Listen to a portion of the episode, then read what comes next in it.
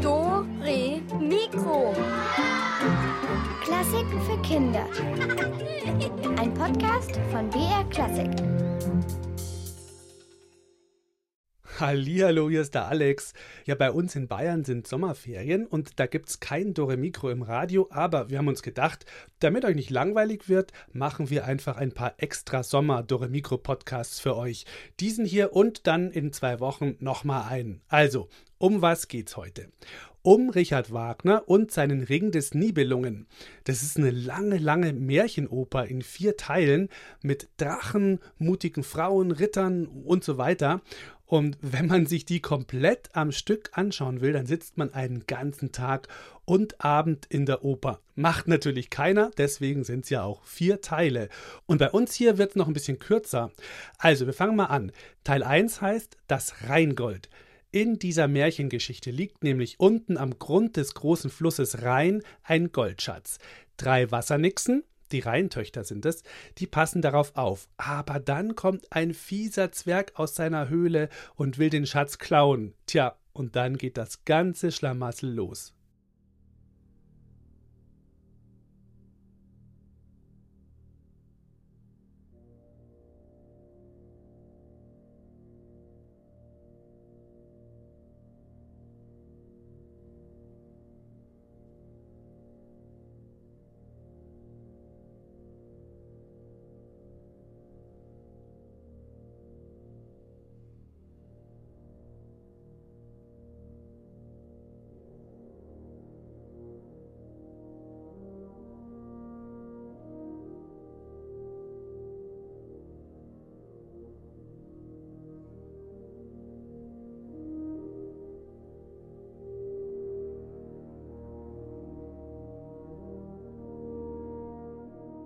Vor unsagbar langer Zeit, da lag auf dem Grund des Rheines, dort wo er am tiefsten und kältesten ist, das Rheingold.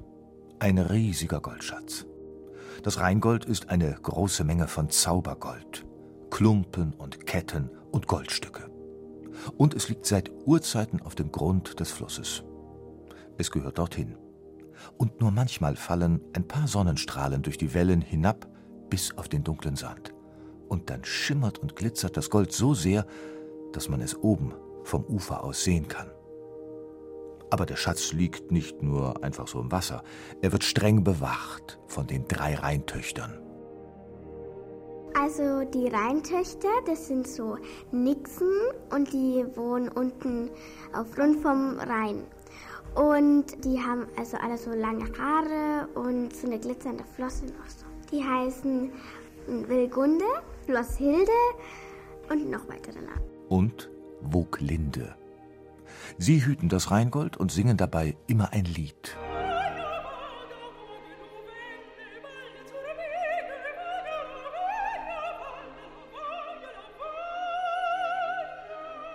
Wagala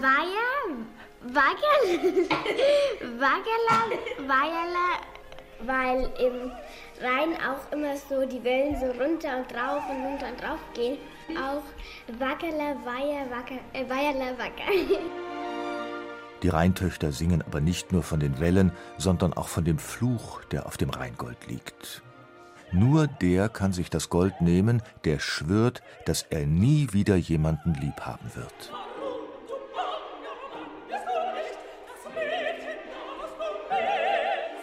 Finde es sehr schlimm, wenn man nie wieder jemand lieb haben will. Mm -mm. Selbst wenn ich dafür zaubern kann. Derjenige aber, der aus dem Rheingold einen Ring schmiedet, erlangt eine unheimliche Macht. Der Ring, der hat Zauberkraft, dass man die ganze Welt beherrscht. Eines Tages kommt Alberich am Flussufer vorbei. Der Alberich, der ist ein böser Zwerg und ist eher so kleiner in die Richtung. Und es ist der Chef von den Nibelungen und der kommt aus Nibel, Nibelsheim. Und der ist auch eigentlich ein bisschen dumm und dämlich auch. Bei dieser Geschichte, bei der Oper, da hört man auf jeden Fall bei jedem Stück, wer es ist, ob er lieb, ob er böse, ob er klein oder ob er groß ist. Das merkt man einfach wegen den Tönen und auch wenn es böse ist, dann ist es tief und dunkel. Und wenn es dunkel ist in der Geschichte, dann hört sich auch richtig dunkel an. Alberich sieht das Gold durch die Wellen heraufglitzern und hört, was die Rheintöchter sagen. Er schwört, nie wieder zu lieben und stiehlt den entsetzten Nixen das Rheingold. Dann nimmt er den Schatz, steigt hinunter in sein düsteres Zwergenreich und zwingt dort den Schmied Mime, ihm aus dem Gold einen Ring zu schmieden. Und eine Tarnkappe, mit der man sich verwandeln kann. Schnell mich zu wandeln, nach meinem Wunsch die Gestalt mir zu tauschen. Taugt der wenn ihr mich sucht, doch überall bin ich geborgen im Blick. Wer die Tarnkappe aufsetzt, der wird unsichtbar. Die da die dann aufsitzen und dann da die irgendwas klauen.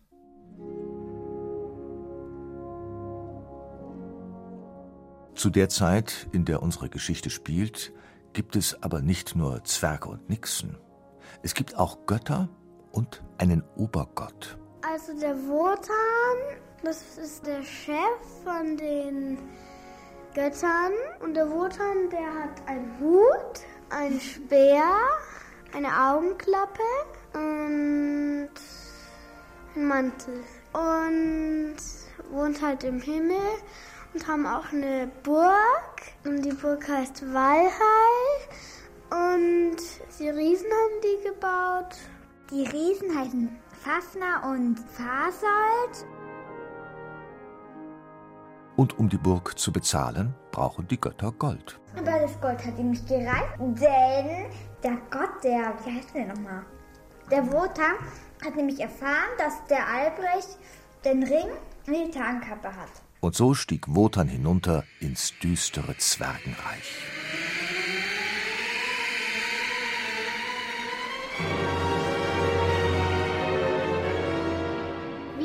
Die Götter an das Rheingold gekommen? Wenn es Alberich hatte, konnten sie es nicht so einfach von Alberich nehmen. Er hatte nämlich sehr viel Macht.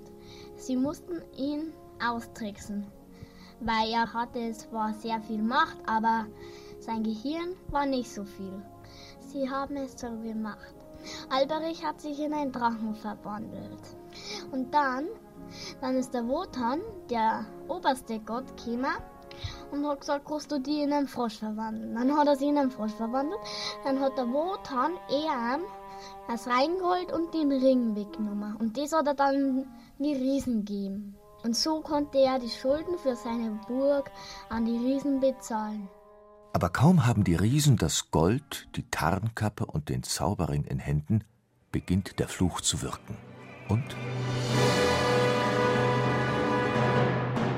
Der eine hat den anderen erschlagen und da hat sich der, der noch überlebt hat, der Fafner, hat sich dann in einen Drachen verwandelt und damit er das Gold bewachen kann, das er bekommen hat, damit es auch keiner klaut.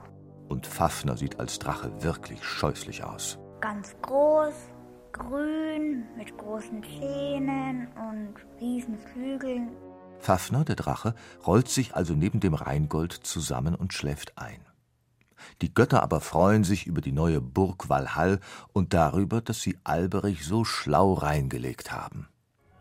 Nur die Rheintöchter klagen in traurigen Liedern darüber, dass ihnen, den Wächterinnen des Schatzes, das Rheingold gestohlen wurde.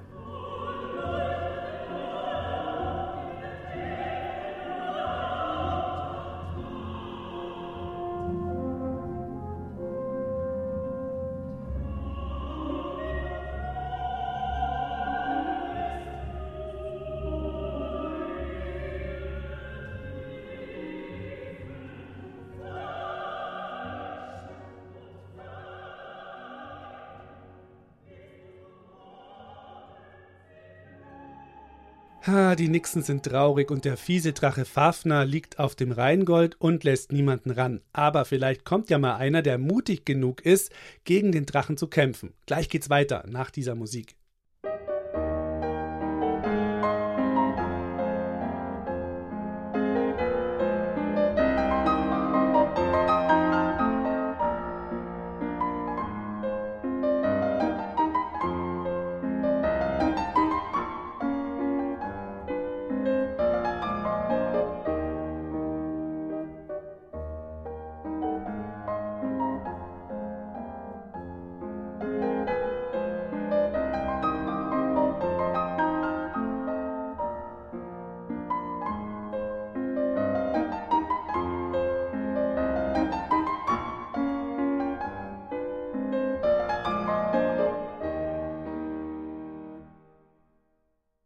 Also, wie war das noch? Äh, ja, der Zwerg Alberich hat das Rheingold geraubt und sich daraus einen Ring gemacht, mit dem er über die ganze Welt herrschen kann. Der Obergott Wotan hat ihm den Ring und den Schatz abgeluchst und damit die beiden Riesen bezahlt, weil die Riesen, die haben ihm ja schließlich seine tolle Burg Walhall gebaut. Der eine Riese hat den anderen abgemurkst und sich in einen Drachen verwandelt, und dieser Drache Fafner liegt jetzt faul in seiner Höhle und bewacht seinen Goldschatz. So, und jetzt geht's weiter. Bevor da so ein Held kommen kann und den Drachen besiegt, muss noch einiges passieren. Da gibt's diese mutige Kämpferin, die heißt Brünnhilde. Die ist eine Walküre. So eine Walküre hat die Aufgabe, ihrem Göttervater Wotan tote Kriegerhelden zu bringen, weil die braucht der Wotan für seine Armee im Kampf gegen den bösen Zwerg Alberich. Das mit den Kriegern macht die Brünnhilde auch immer, nur diesmal macht sie eine Ausnahme, und zwar bei Siegmund. Und das gibt Ärger. Also, weiter geht's. Hier ist der zweite Teil und der heißt Die Walküre.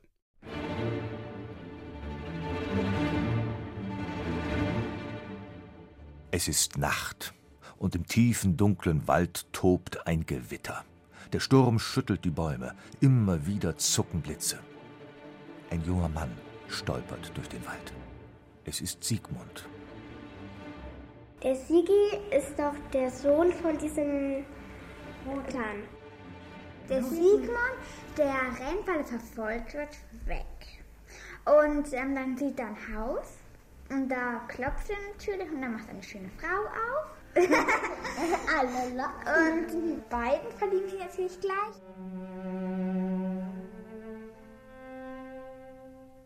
Sieglinde heißt die schöne Frau. Dies Haus und dies Weib sind Hundings eigen.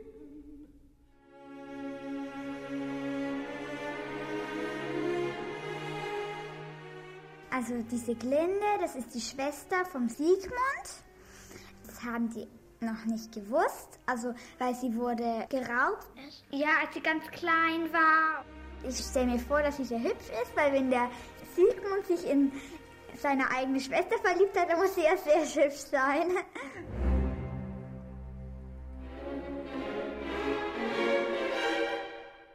Die reden zusammen und dann kommt der Hundig.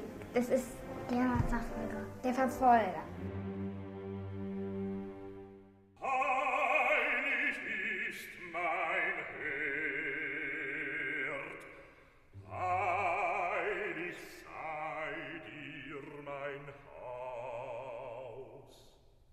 Also der Hunding ist der Ehemann von der Sieglinde und, der, und der Hunding ist halt eben sehr böse.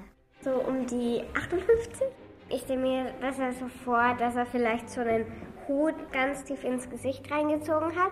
Vielleicht mit hier so einer Pfeife, so einer altmodischen. Und dass er solche schwarzen, dunkelbraunen Felle, ganz dunkle hatte.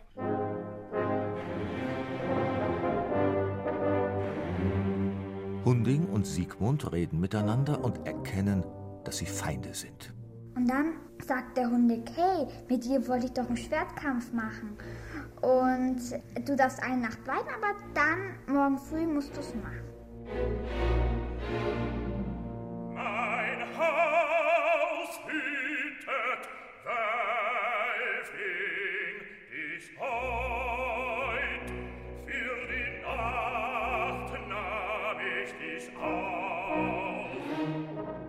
Aber die Sieglinde, die möchte nicht, dass die einen Schwertkampf machen und deswegen tut die Schlafmittel dem Hunde geben. Hunding. Ja, und ähm, der schläft halt dann auch die ganze Zeit und dann merken die, dass die Sieglinde die Schwester von Sigi ist. In tiefem Schlaf liegt Hunding. Ich Siegmund und Sieglinde beschließen zu heiraten und zusammen wegzugehen. Freundliche Schwester befreite der Bruder. Zertrümmert liegt, was sie getrennt. Aber weil Siegmund keine Waffe hat, zeigt ihm Sieglinde ein Schwert, das in einem Baumstamm steckt. Das Schwert heißt Notum und es liegt ein Zauber darüber. Der viel Mut hat, der kann es auch rausziehen. Und es hat er auch geschafft.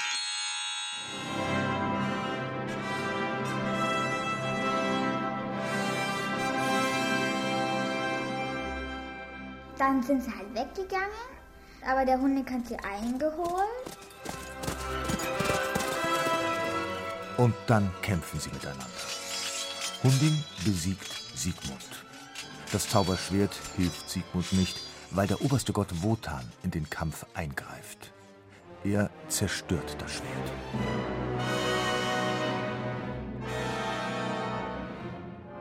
Und dann ist der ähm, Siegmund leider gestorben.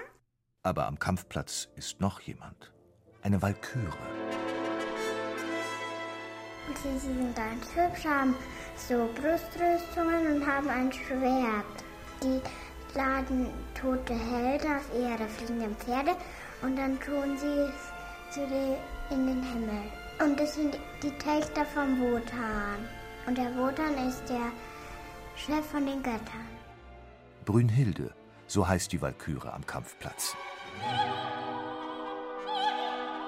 Und dann hat die Walküre, die Brunhilde, hat dann gemerkt, dass, ähm, dass die Sieglinde schwanger ist. Dass sie ein Kind bekommt.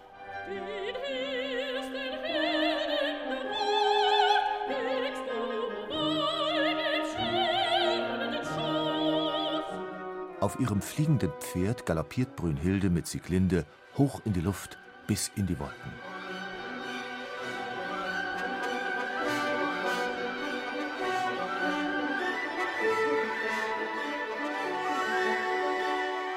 Wotan aber ist wütend, dass die Walküre die schwangere Sieglinde rettet und verfolgt die beiden. Er holt sie ein und will Brünnhilde, seine Walkürentochter, bestrafen.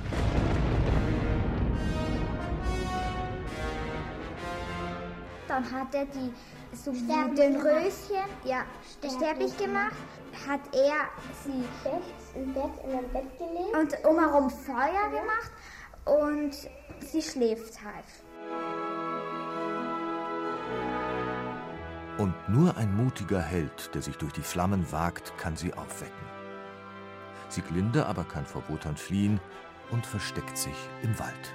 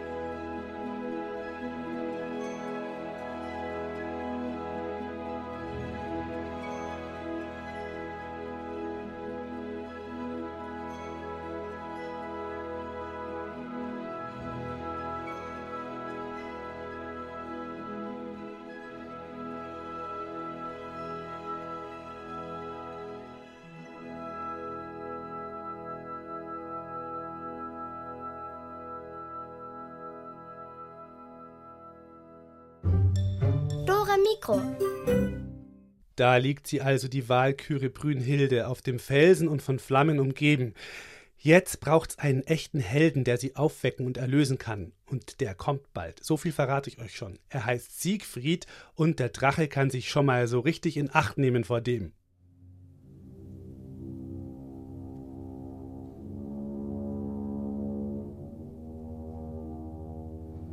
Tief im dunklen Wald lebt der Zwerg Mime in seiner Höhle. Er ist Schmied und arbeitet laut an einem Schwert. Ja, so duftern, duftern. So, so richtig, wenn man mit einem Hammer auf Eisen haut. So. Dann, dann, dann, dann. Verwandte Plage, Mühe ohne Zweck.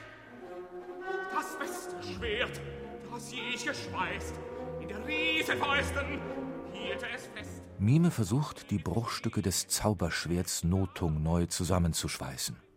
Jahre zuvor hatte er die Schwertteile von der schwangeren Sieglinde erhalten, um sie für ihr neugeborenes Kind Siegfried aufzubewahren. Sieglinde starb und der Zwerg zog das Kind bei sich auf, bis Siegfried zum Mann wurde.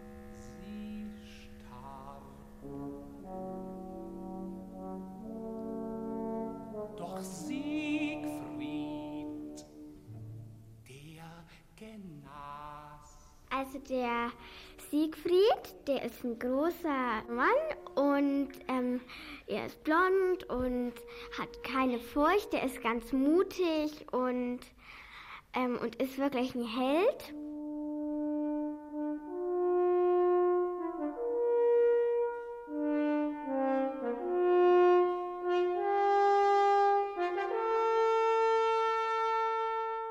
Wie so oft steht also der Zwerg Mime auch jetzt wieder vor der Feuerstelle und versucht, das Zauberschwert Notung zu reparieren.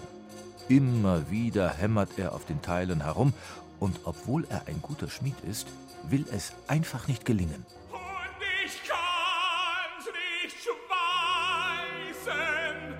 In Notung, das Schwert. Geschafft, weil es nämlich nur die schaffen, die keine Furcht haben. Also die ganz mutig sind. Und der hatte halt Furcht und war auch ganz ängstlich und dumm. Der Mime hat sich gedacht, aha, der Siegfried, der ist ja ganz mutig und ist ein Held und ich ziehe ihn ja deswegen auf. Und der könnte mir doch das Schwert schmieden und damit den Drachen besiegen, der das Gold hat. Und den Ring, natürlich. Und die Tarnkappe. Der ist ein ganz, ganz böser Zwerg. So vertritt Mime an Siegfried nur deshalb die Vaterstelle, um durch seine Kraft und seinen Mut in den Besitz des Schatzes zu gelangen. Eines Tages erfährt Siegfried, dass Mime gar nicht sein richtiger Vater ist und kann ihn nun noch weniger leiden als sonst. Er spürt, dass der Zwerg ihn gar nicht wirklich gern hat, sondern nur so tut. Und dass jedes freundliche Wort von Mime gelogen ist. Als zuckelndes Kind zog ich dich auf, wärmte mit Kleidern den kleinen Wurm, Speise und Trank trug ich dir zu, hütete dich wie die eigene Haut und wie du erwuchsest, wartet ich dein, dein Lager schuf ich das leicht, du schliefst Der Siegfried hat gesagt, jetzt will ich weg, jetzt will ich in die weite Welt da hat er gesagt. Der Mime, aber zuerst musst du beweisen, dass du auch der mutigste bist, weil ich glaub es dir nicht. Dann sollte er halt den Drachen besiegen. Den Drachen besiegen und dann nichts wie weg von hier, denkt Siegfried und fängt sofort an, das Zauberschwert Notung neu zu schmieden. Und dann machen sich er und Mime auf den Weg zur Drachenhöhle, wo Fafner, der Drache, den Goldschatz bewacht. Immer tiefer hinein in den Wald geht es, in einen Teil des Waldes, in dem Siegfried noch nie zuvor gewesen ist. Nach vielen Stunden erreichen sie ihr Ziel.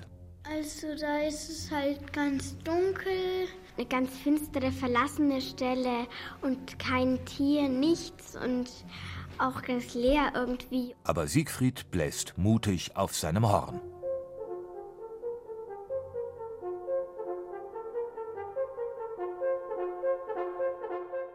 Und der ist erst nicht gekommen, der Drache, und hat gedacht, nö, ich bleib hier, ich muss ja mein Gold bewachen. Und dann ist er dann doch rausgekommen.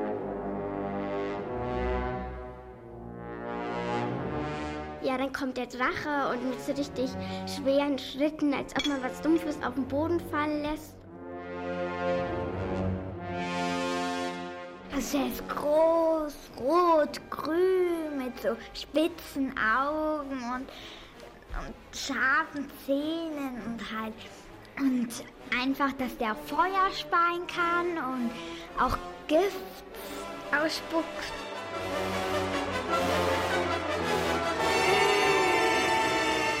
Siegfried bezwingt den Drachen und bekommt dabei sein Blut in den Mund. Dadurch kann er plötzlich Gedanken lesen und die Tiere verstehen. Zum Beispiel, was ein Waldvogel ihm zuzwitschert. Und der hat ihm gesagt, der Mime, der ist ein ganz schlimmer. Trink nicht von dem, was dir der Mime gibt, der will dich nur töten. Scheinbar freundlich kommt Mime auf Siegfried zu. Aber Siegfried kann in seinem Inneren hören, was Mime wirklich denkt und plant. Ich will dem Kind nur den Kopf abhauen. Siegfried erkennt und tötet Mime. Und Hat sich den Ring genommen und die Tarnkappe und hat den schweren Drachenleib vor die Höhle geschoben. Und ist dann mit dem ganzen Zeug abgehauen. Wotans Tochter Brünnhilde, die tapfere Walküre, schläft auf einem Felsen, der von einem Feuerring umgeben ist. Nur wer die Angst nicht kennt, kann die Flammenwand durchbrechen. Und Siegfried beschließt, Brünnhilde zu wecken. Und ähm, da hat er sich auf den Weg gemacht, weil der Vogel hat zu ihm gesagt, dass auf einem großen Berg ähm, eine schöne Frau liegt. Er ist gegangen, ist so richtig mutig, ohne Furcht, ähm, durchs Feuer gegangen. Und erstmal hat er so sie durchsucht, äh, was ist denn das jetzt? Und dann hat er sie halt doch wach geküsst. Und ich so, wo ist mein Pferd? Zuerst hat sie nach dem Pferd gefragt. Brünnhilde nimmt ihr Pferd Grane am Zügel und geht mit Siegfried, um ihm künftig im Kampf gegen das Böse beizustehen.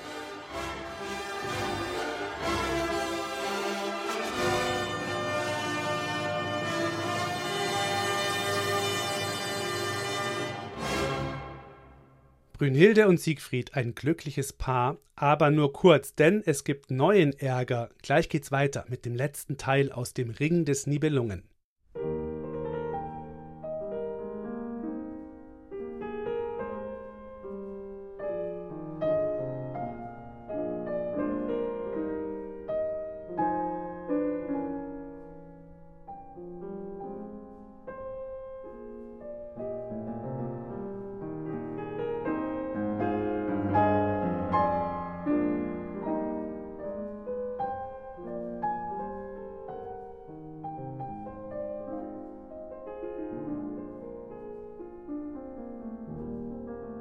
Also irgendwie ist der Obergott Wotan gar nicht mehr zufrieden mit der Welt und den Menschen.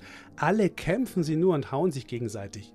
Siegfried ist dann auch wieder unterwegs und trifft an einem Königshof mal so richtig blöde Menschen. Hier kommt also der letzte Teil aus Wagners Ring des Nibelungen und dieser letzte Teil heißt Götterdämmerung.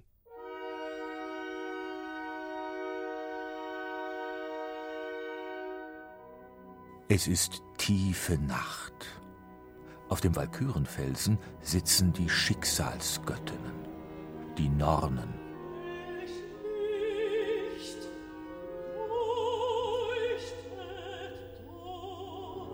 Die Nornen sind drei. Es gibt für die Zukunft, für die Vergangenheit und für die Gegenwart eine. Die drei Nornen haben ein Seil geflochten, da ist die Gegenwart, die Zukunft und die Vergangenheit darin in diesem Seil. Und wenn das reißt, dann wissen sie gar nicht mehr, was auf der Welt passiert. Also ich denke, dass die Nornen so aussehen, so mit so langen weiß-silbernen Gewändern, so wie eine Perle, so schimmernd und so langen Haaren und ja, die Haare, die sind so goldgelb und ja, so habe ich mir die vorgestellt.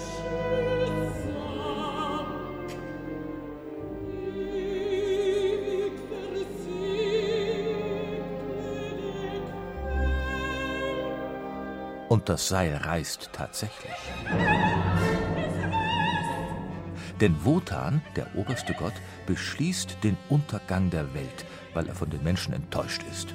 Himmel und Erde sollen verbrennen.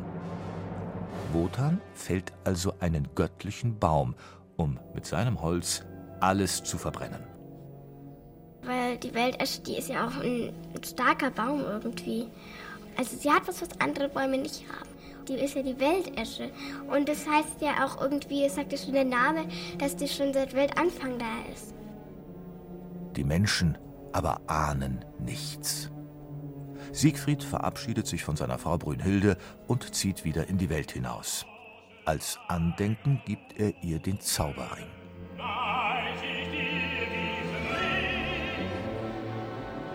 Zur selben Zeit leben am Hofe König Gunthers, seine Schwester Gudrune und der böse Hagen.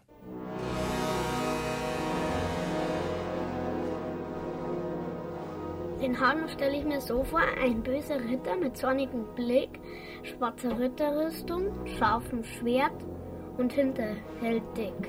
Und ein sehr großer Mensch mit sehr viel Kräfte. Und er war von seinem Charakter sehr gemein.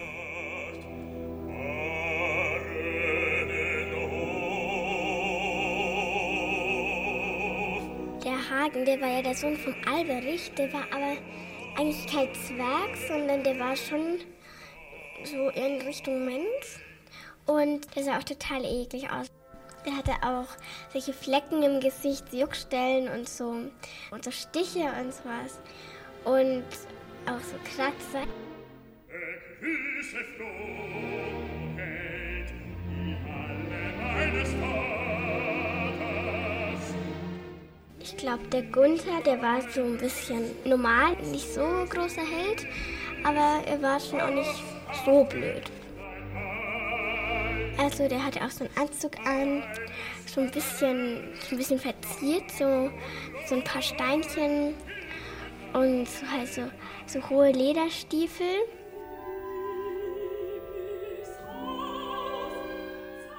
Also ich denke, dass die Gutrune so lange Haare hat und so braunrot und dass die eigentlich ein schönes Gesicht hatte und so ein schönes Kleid. Gunther und Gudrune waren Feiglinge, deswegen haben sie sich mit dem Hagen vereinigt, um den Siegfried zu bezwingen.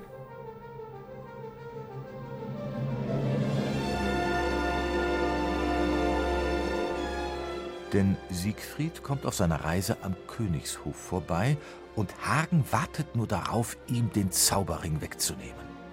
Er hat einen bösen Plan. Siegfried soll seine Frau Brünnhilde vergessen und an ihrer Stelle Gudrune heiraten.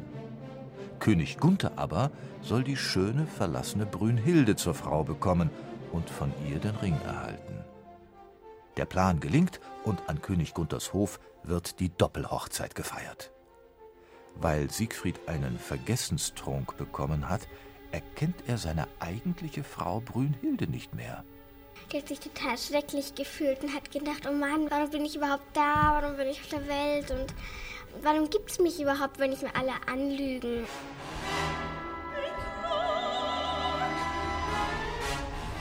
Es war ja total schlimm für sie, dem ganzen Schlamassel. Sie hat ihren Mann verloren, sie hat ihren Job als Valkyrie hat sie verloren. Und es ist alles nur damit gekommen, dass der Siegfried wieder was Neues erleben wollte.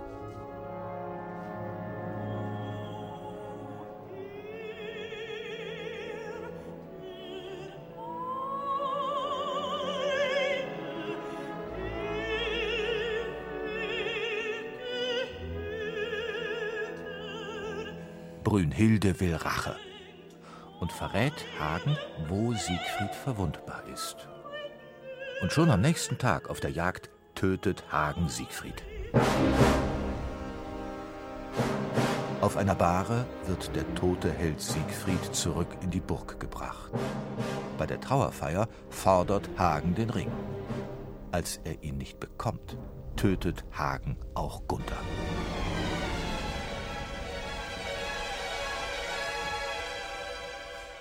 Brunhilde, Siegfrieds Frau, wurde von den Hagen angelogen. Sie ist von allen belogen worden. Dann ist sie in den Himmel gegangen, hat ihren Vater, den obersten Gott, geholfen, das Holz von der Waldesche zu stapeln. Und dann hat sie den Ring den Rheintöchtern zurückgegeben und ist sie mit ihrem Pferd in die Flammen gesprungen.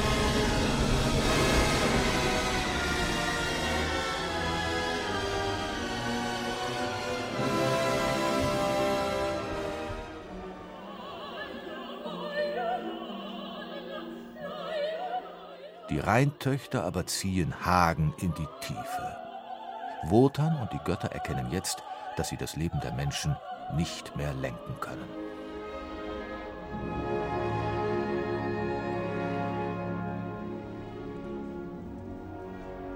Ja, weil es halt alles schief gegangen ist mit den Menschen und mit den Göttern. Da ging es ja auch eigentlich zu Ende, weil die nicht mehr die Welt so gut regieren konnten und irgendwie alles war ganz anders und alles war zerstört.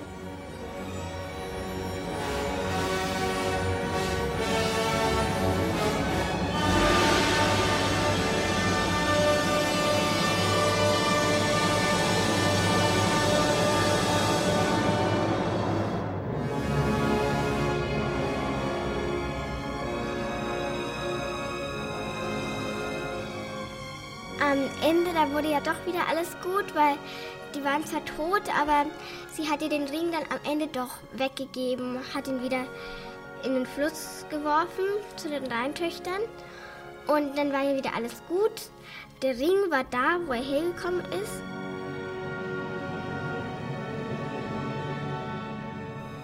Und das war das Ende vom Ring des Nibelungen.